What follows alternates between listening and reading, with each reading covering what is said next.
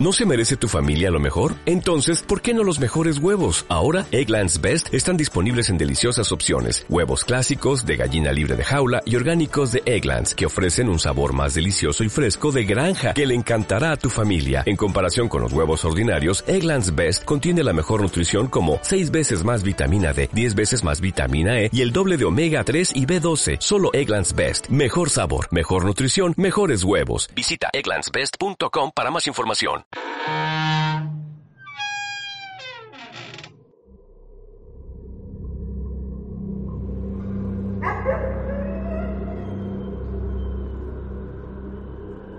contenido de este podcast tiene información explícita que podría dañar la sensibilidad de quien escucha. Se recomienda discreción. Sean bienvenidos a Rigor Mortis. Hola a todas y a todos. Espero que la cruda que traen no sea moral y que hayan gozado de lo que sea que hicieron en Navidad. Desde beber hasta desintegrarse el hígado, hasta presenciar las peleas por los terrenos de sus abuelos. Muy feliz Navidad a todos. Estos últimos dos días han sido de paz y de amor, pero como es costumbre en este podcast, hagamos un violento contraste a estos sentimientos tan positivos. Sean bienvenidos al episodio 12.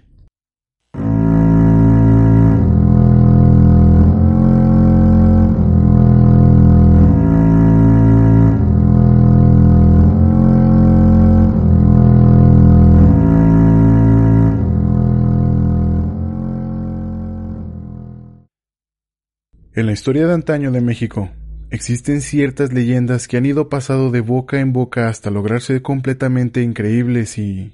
legendarias. Esta no es la excepción. Por los años 50 comenzaron a desaparecer mujeres jóvenes y niñas de los pueblos de México. Tales desapariciones eran perpetradas por un grupo delictivo, y no, no es un cártel de narcotraficantes, pero sí es un grupo de mujeres que incursionaron en el tráfico de blancas demostrando que también las mujeres pueden llegar a ser repulsivamente despreciables si se lo proponen. En este domingo de rigor, le toca el turno a las poquianchis. Hoy de nuevo tengo a alguien más de invitado en el podcast. Invitada, más bien. Andy Robles, mi amor, mi reina. Bienvenida.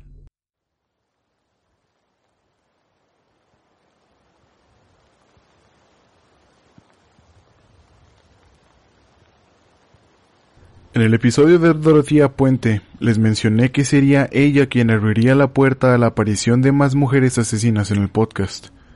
Pues aquí no solo hay una, sino que son cuatro. Nacidas en el Salto Jalisco, fruto de una familia disfuncional.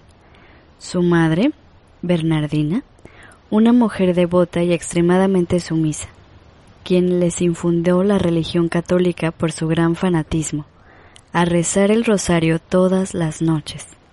Su padre Isidro, quien era el epítome del macho mexicano, por el cual algunos machos actuales tendrían erecciones por saber que él ejercía el abuso de poder, la violencia extrema, y todo esto lo combinaba con su alcoholismo y las golpizas que le daba su esposa, y a veces a sus hijas. El matrimonio típico mexicano. No importa el tiempo, aún abundan los matrimonios así. El arquetipo de familia mexicana. Las hijas eran María de Jesús González Valenzuela, la hija menor, María Luisa González Valenzuela, María del Carmen González Valenzuela y Delfina González Valenzuela, la hija mayor.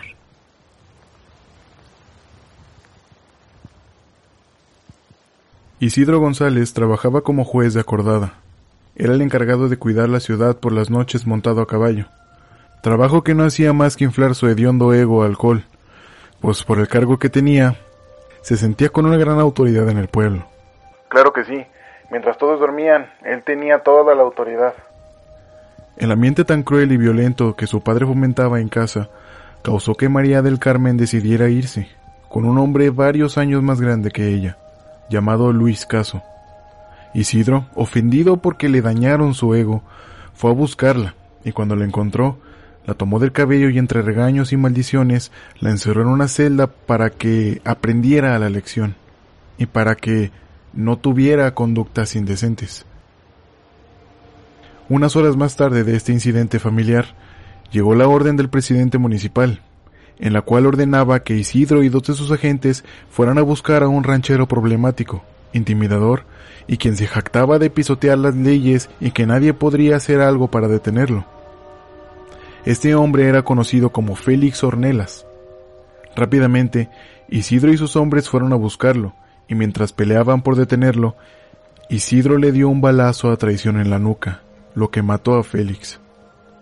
Este acto de cobardía llevó a que Isidro se diera a la fuga y tuviera que vivir escapando y ocultándose en varias rancherías de Jalisco, sin importarle que hubiera dejado a su hija Carmen encerrada en la cárcel, quien tras catorce meses después fue liberada por un abarrotero, que se enamoró de ella y la sacó con la condición de casarse con él.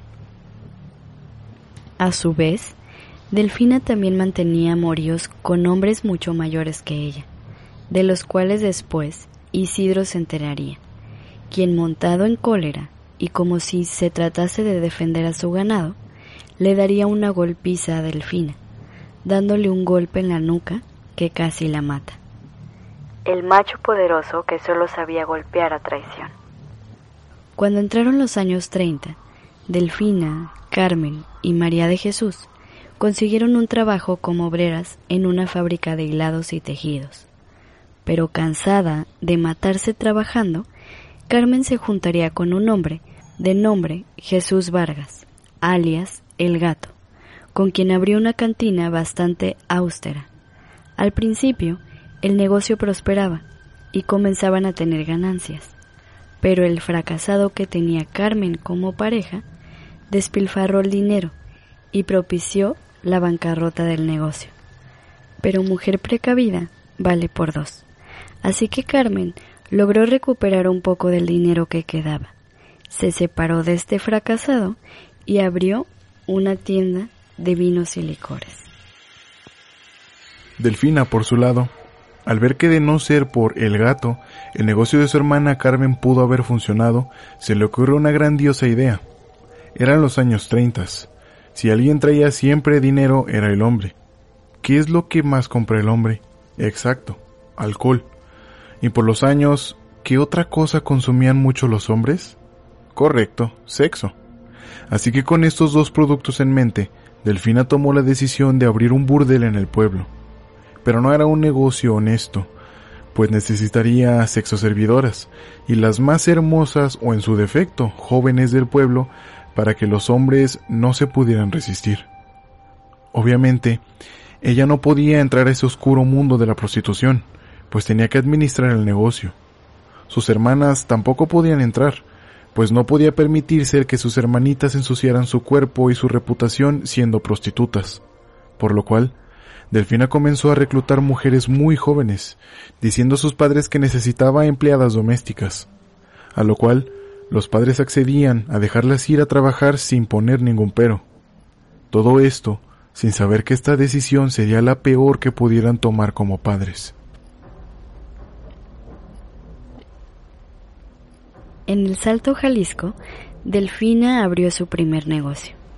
A primera vista era una cantina común y corriente, pero una vez dentro, el lugar tenía una casa de citas, donde los hombres que entraban podían elegir a la chica con la cual tener su relación sexual. En el pueblo, el control sobre cualquier negocio era prácticamente inexistente. Así que el negocio de Delfina comenzó a prosperar. Siendo un secreto a gritos, el hecho de que fuera un prostíbulo encubierto como una cantina sin embargo, esta falta de control solo hacía que Delfina cuidara aún más los detalles, por lo que acudían todo tipo de hombres, desde obreros, ejidatarios, miembros de la policía, soldados y hasta autoridades municipales. Las chicas que había reclutado Delfina salían por las noches a atraer a los hombres a que pasaran al burdel. Todo pintaba bien, hasta que en 1948 hubo una trifulca que desembocó en varios hombres disparándose en las calles, lo que provocó que las autoridades clausuraran el lugar. Sin embargo, Delfina no se quedaría de brazos cruzados y se llevaría a sus chicas a otro lado, especialmente a la feria de San Juan de los Lagos, donde con el apoyo del alcalde alquiló dos locales para montar de nuevo una cantina, pero ahora con varios cuartos para los servicios sexuales. Lo llamó el Guadalajara de Noche. A este negocio agregó a Luisa y a Carmen, a quienes dejó en los puestos de caja registradora y cocina respectivamente. Con el tiempo, Carmen se tomó la libertad de venderles objetos de uso común y ropa a las jóvenes prostitutas, a quienes anotaba en un cuaderno junto a sus adeudos por sus compras, compras casi obligadas, pues las tenían esclavizadas. Al terminar la feria, cerró el burdel y con maletas llenas de dinero de 15 días de arduo trabajo, viajó junto con sus esclavas sexuales a San Francisco del Rincón, Guanajuato, donde se volvió a instalar el negocio. No tardaron mucho debido a que en Guanajuato no eran ilegales los burdeles. Así que apoyada por Adelaido Gómez, el presidente municipal de ese entonces, le facilitó una casona con varias habitaciones, en las que habían camas y tocadores en cada cuarto. A este nuevo negocio lo volvió a llamar el Guadalajara de Noche. Mientras el negocio de Delfina daba los frutos esperados, su hermana María de Jesús estaba en León, Guanajuato, y con una mujer llamada Guadalupe Reynoso, quien la dejó deslumbrada luciendo un enorme escote y un vestido muy elegante. La mujer ahora llamada Laura Larraga tenía a su vez un burdel en León, en una casa que le rentaba un homosexual, que se hacía llamar el Poquianchis. Después de este revelador encuentro, María de Jesús regresó a El Salto, Jalisco, con toda la motivación e ideas para abrir su propio prostíbulo. Fue así que con la ayuda de Enedina Bedoña y María de los Ángeles, esclavas de Delfina, con quienes regresó a León, Guanajuato, para poner su propia casa de citas. Pero la casona, donde quería poner su negocio, carecía de luz y de permisos para poder laborar por lo que Fernando Lisiaga, secretario del presidente municipal, le ofreció muchas facilidades. Básicamente, le daría los permisos para laborar a cambio de tener sexo con ella. Misma operación que repitió con un doctor a cambio de la licencia de sanidad. Además de todos los favores sexuales que tenía que realizar para el bien de su negocio, también tuvo que dar sobornos para evitar su clausura cada que los ebrios se peleaban, se asesinaban o cuando alguien acusaba al negocio de lenocinio. El lenocinio o proxenetismo es un delito en el cual una persona vende a otra y gana dinero a cambio de sexo. También era muy frecuente que acusaban al lugar por tener a niñas dando servicios sexuales. El pago de los sobornos le aseguraba que nadie la iba a molestar por multas o clausuras.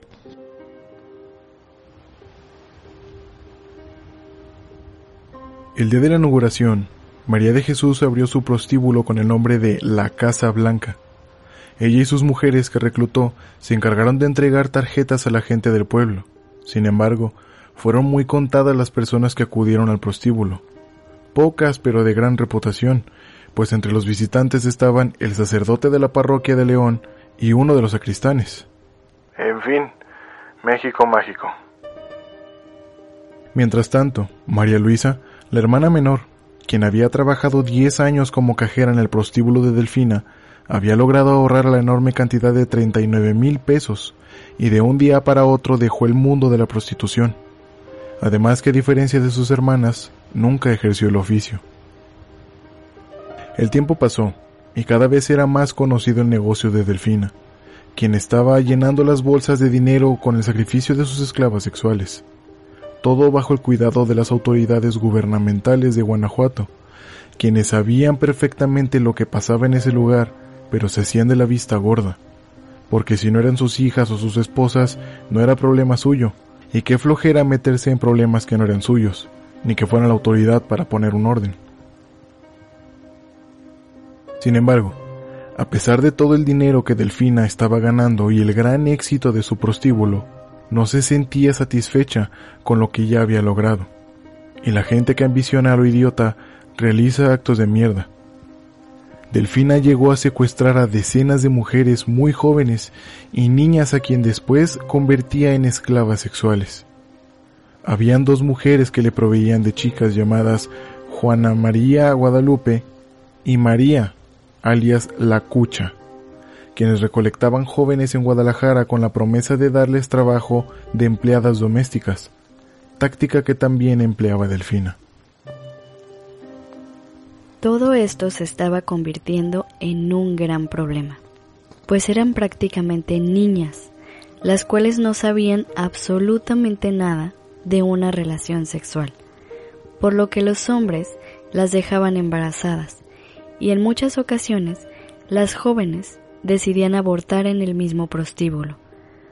Todo esto lo hacían mientras los padres pensaban que se encontraban a salvo trabajando de empleadas domésticas en alguna casa de una persona rica, cuando la realidad era que sus pequeñas hijas estaban siendo violadas múltiples veces por noche, exponiéndose ante desconocidos enfermos que también las torturaban y las obligaban a cumplir sus asquerosos fetiches. Aquellas chicas que daban a luz y tenían a sus bebés les quitaban a sus criaturas y las asesinaban o los tiraban a la calle, donde con mucha suerte alguien las recogía. De lo contrario, morían de hipotermia en la noche. Y cuando el aborto salía mal y las niñas morían, tiraban sus cuerpos en lotes baldíos como si se deshicieran de un mueble viejo. En el año 1949, María del Carmen fue víctima por la peor enfermedad incurable del mundo. El cáncer la mató. Y dejó solo su libreta donde llevaba las cuentas de las deudas de las niñas esclavas. Delfina encontró la libreta, pero al no saber leer ni hacer sumas ni restas, le dijo a sus esclavas que sus deudas quedarían saldadas a cambio que rezaran por su hermana muerta. Poco después, María de Jesús conocería a un oculista de apellido Escalante, quien le estaba ofreciendo su casa en venta. Este sujeto era el Poquianchis, el mismo homosexual que le rentaba la casa a Laura Larraga, quien la usaba de burdel. María de Jesús terminó cerrando el trato con el Poquianchis comprando la propiedad en 25 mil antiguos pesos. Pero las escrituras de la casa quedaron a nombre de Delfina. De poco a poco, María de Jesús le fue haciendo arreglos y abrió su prostíbulo con el nombre La Barca de Oro. Pero la gente nunca ubicó este lugar con este nombre, llamándolo siempre el Poquianchis, que con el tiempo y como María de Jesús administraba el lugar, la comenzaron a llamar La Poquianchis.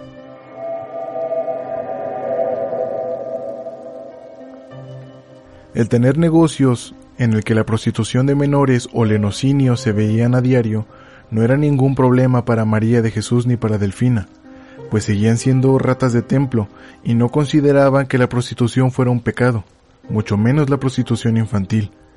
Ellas tenían ciertas normas bizarras para regular lo que estaba permitido y lo que no. Por ejemplo, por nada los clientes debían tener sexo anal con ninguna niña, no se podían besar en los labios y nunca podían haber orgías ni podrían realizar actos lésbicos entre las niñas, ni por petición de los clientes. Lo que suponía un problema, pues por lo general quienes la solicitaban eran hombres que ya estaban muy ebrios o simplemente eran enfermos que solo pensaban en satisfacer sus deseos sin importar nada.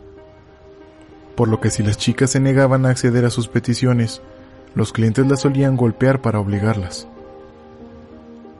Además, las poquianchis, como mucha gente ya las llamaban, espiaban en los cuartos a través de un hoyo en la pared para vigilar lo que sus esclavas estuvieran o no haciendo. Esto para evitar insultar a su Dios con sus actos impuros Si accedían a las peticiones de los clientes y violaban una regla, eran torturadas por ello.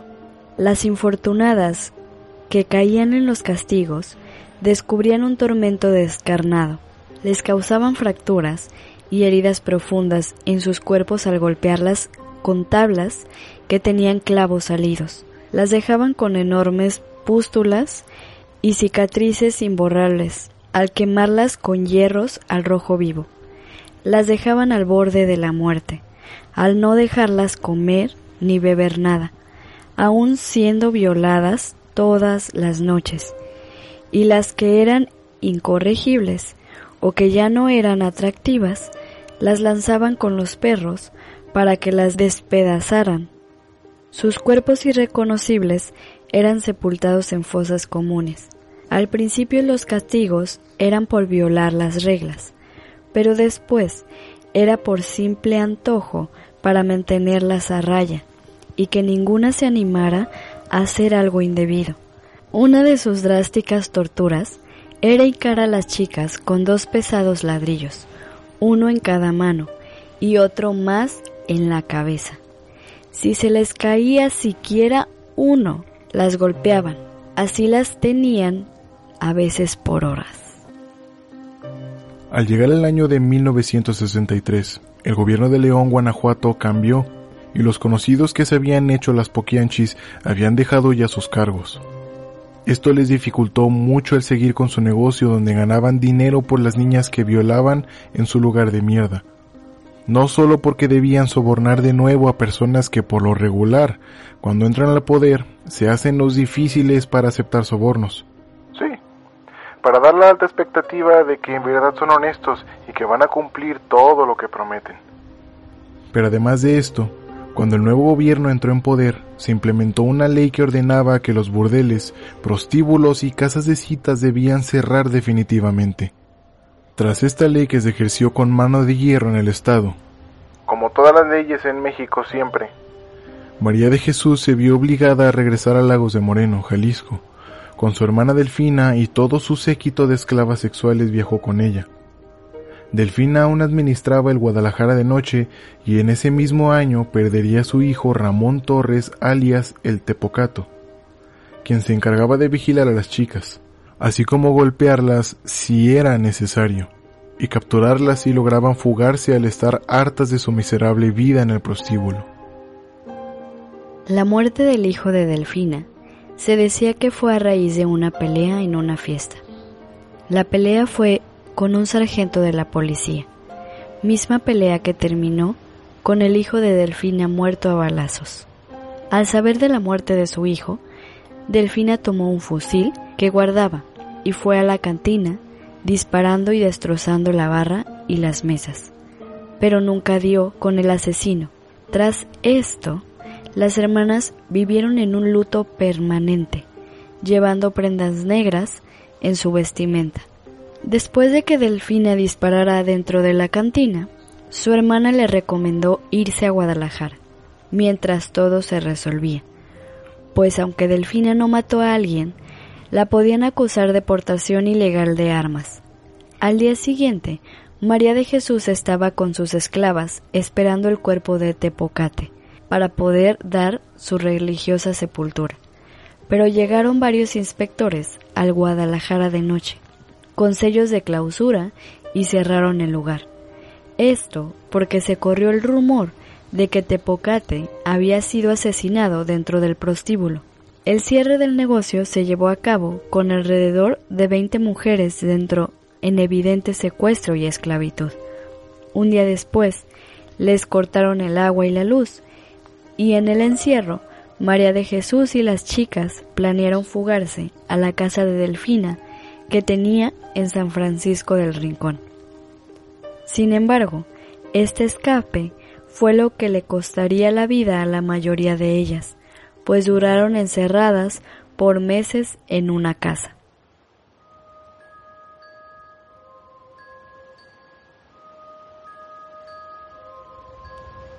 Se dice que en el encierro, una chica tenía relaciones sexuales con un perro salchicha, lo cual le provocó una infección y severas diarreas, por lo que se encontraba agonizando a causa de la deshidratación. Su hermana, que también estaba encerrada ahí, no soportó verla en esas condiciones, por lo que tomó la difícil decisión de tomar un pesado palo de madera y la golpeó varias veces en la cabeza hasta que la mató. Esto se juntó con los rumores de que las poquianchis obligaban a las niñas a practicar sofilia, pero nunca se pudo probar si el rumor era cierto.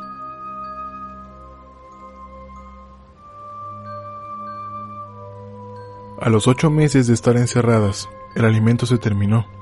Ya no comían nada en absoluto.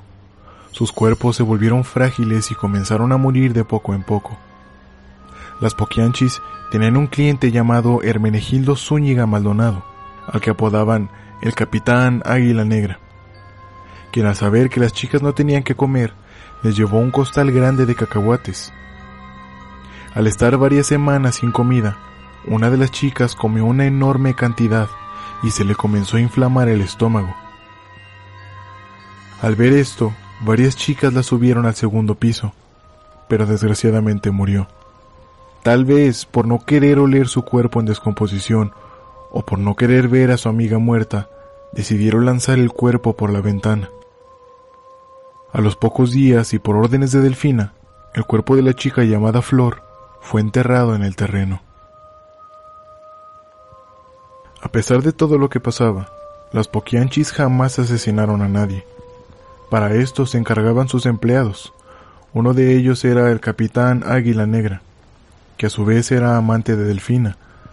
Esta mierda de persona llevaba a las chicas al rancho San Ángel, donde las dejaba morir de hambre, para después enterrarlas y pasados tres o cuatro meses exhumaba los restos para quemarlos con gasolina para no dejar rastros. Estos asesinatos los hacían para que no pudieran huir y así afectar al negocio. Usualmente mataban a las chicas que se animaban a rebelarse contra ellas. Sin embargo, las autoridades comenzaron a investigar a las poquianchis. Descubrieron que había cuerpos en los alrededores de la casa de Delfina, además del secreto a gritos de las poquianchis, la trata de blancas y la esclavitud que tenían por lo cual las autoridades ya las estaban buscando.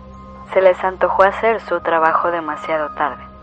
Al sentirse acorraladas, el día 6 de enero de 1964, María de Jesús y Delfina se trasladaron junto con sus esclavas al rancho San Ángel, un lugar que tenía apenas tres habitaciones y donde ejecutaban a las chicas.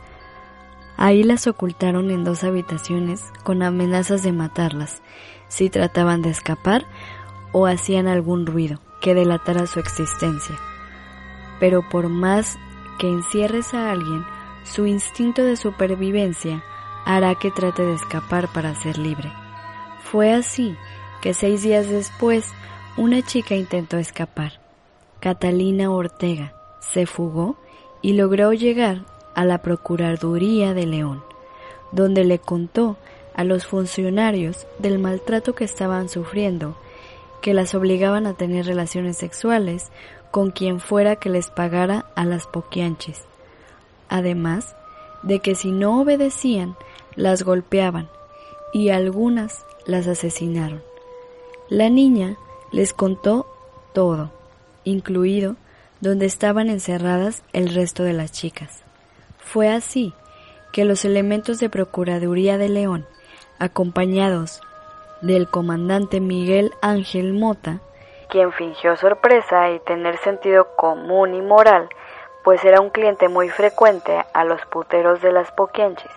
Llegaron al rancho San Miguel y liberaron a las chicas que estaban capturadas, así como también capturar a María de Jesús y Delfina. Se escucha como si la respuesta de las autoridades fuera demasiado rápida y eficaz para ser cierta, ¿verdad? Pues si no lo notaron, aquí va la versión real. Catalina sí logró escapar por una rendija, era la única que logró caber por ahí. Llegó a la Procuraduría, pero al dar su declaración de los hechos al comandante, éste se echó a reír a carcajadas y le dijo que no podía ayudarla, que hiciera el favor de retirarse del hogar. Catalina insistió varias veces, pero solo logró que esta mierda apodada Comandante Teporingo se burlara en su cara. Al ver que sus súplicas no tenían efecto alguno, decidió salir de la comisaría gritando por la impotencia que sentía. Pero justo afuera de la comisaría se encontraba un reportero al que le interesó hablar con Catalina, quien lo guió al lugar y al ver todo lo que allí ocurría, acudió de nuevo a la Procuraduría, ahora acompañada de un adulto que fue testigo y sí le creyeron. Dejaron de mofarse en su cara y decidieron mover el culo para hacer su trabajo, cuando lo pudieron hacer desde el principio. Fueron al rancho para poner orden de algo que ya se sabía, pero que no querían ver. Las Poquianchis fueron trasladadas a la Procuraduría del Estado, donde fueron interrogadas por los cargos de lenocinio, secuestro, esclavitud y asesinato.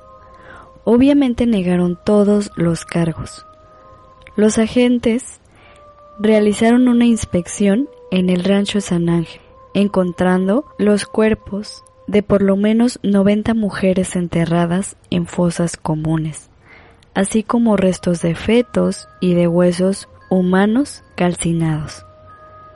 Ambas hermanas, antes de ser trasladadas a la cárcel de Guanajuato, fueron agredidas por una multitud que además las quería linchar.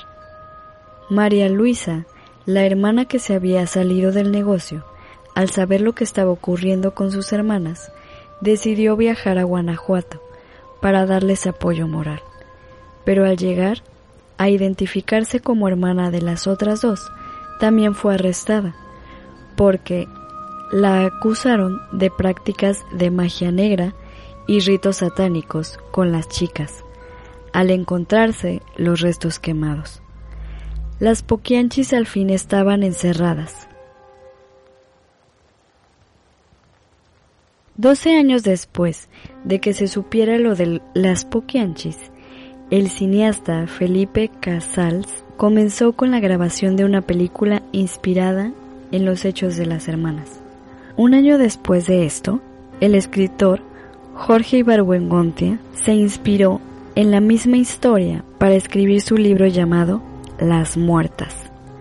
Pero en el año de 1992, la periodista Elisa Robledo entrevistó y tuvo largas pláticas con María de Jesús, que se encontraba presa en una prisión de Celaya. Tras lo hablado, la periodista publica un libro llamado las poquianchis, por Dios que así fue, con lo cual expone ciertas inconsistencias que tuvieron las autoridades para su aprehensión, mismas que sirvieron para liberar a los involucrados en el caso. El asqueroso capitán Águila Negra, que ya tenía 76 años, al saber la noticia de su liberación, cayó muerto de un paro cardíaco por la emoción. Además, la muerte también visitó a dos de las Poquianchis.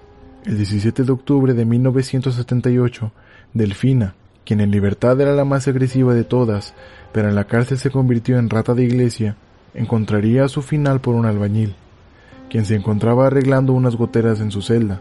Dejó caer accidentalmente un bote lleno de cemento y le cayó en la cabeza a Delfina, matándola al instante. María Luisa falleció en su celda en una cárcel de Irapuato en noviembre de 1984 a causa de un cáncer hepático. Finalmente, María de Jesús, quien se mantenía vendiendo comida en prisión, obtuvo su libertad y de inmediato se casó con un hombre llamado Antonio Hernández. Fue la única de las tres que murió en libertad y felizmente casada, sin pagar por todo el sufrimiento y por haberle arruinado la vida a cientos de familias y miles de personas. Es curioso cómo funciona el consciente colectivo. María de Jesús y Delfina tuvieron esclavas sexuales de edades entre los 10 y los 15 años, robadas de sus casas, llevadas con falsas ilusiones y falsas promesas de estar mejor. Se abrieron varios prostíbulos donde no solo acudían obreros, sino que los funcionarios de gobierno y de seguridad pública también fueron a violar niñas y adolescentes. Hasta sacerdotes acudieron a darse lujo de pecar.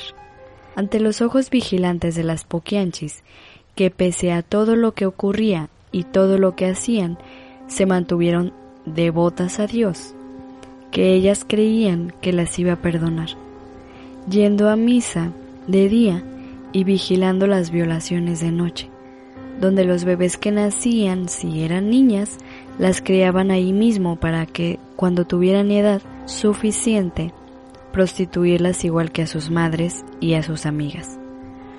Conociendo solo un mundo de violencia y violaciones.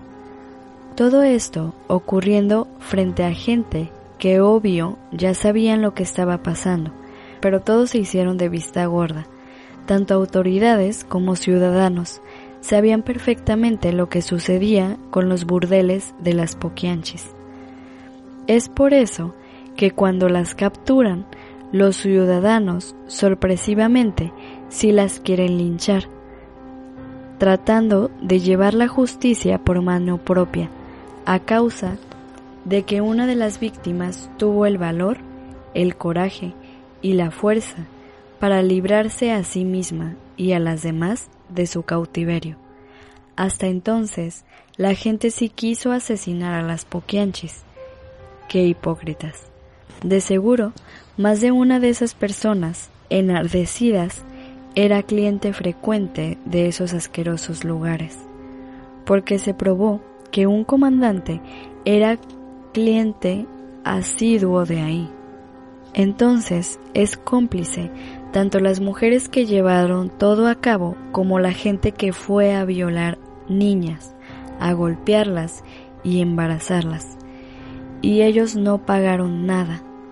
Se iban a sus casas con las imágenes de las pequeñas niñas en su mente, sus caras llenas de asco, la sensación de hacer algo que no es correcto, y al final llegaban a su casa con su familia para ver a sus hijos y a sus hijas. ¿Y cómo chingados le hacían para separarlos? Para no querer hacer justicia. Solo porque si a mi hija no le pasara no es un problema. A mi hija sí la trato como un ser humano, pero a una niña desconocida la violo y la trato como esclava.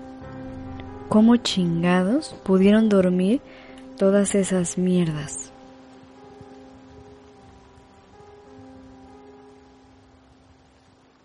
Las Poquianchis.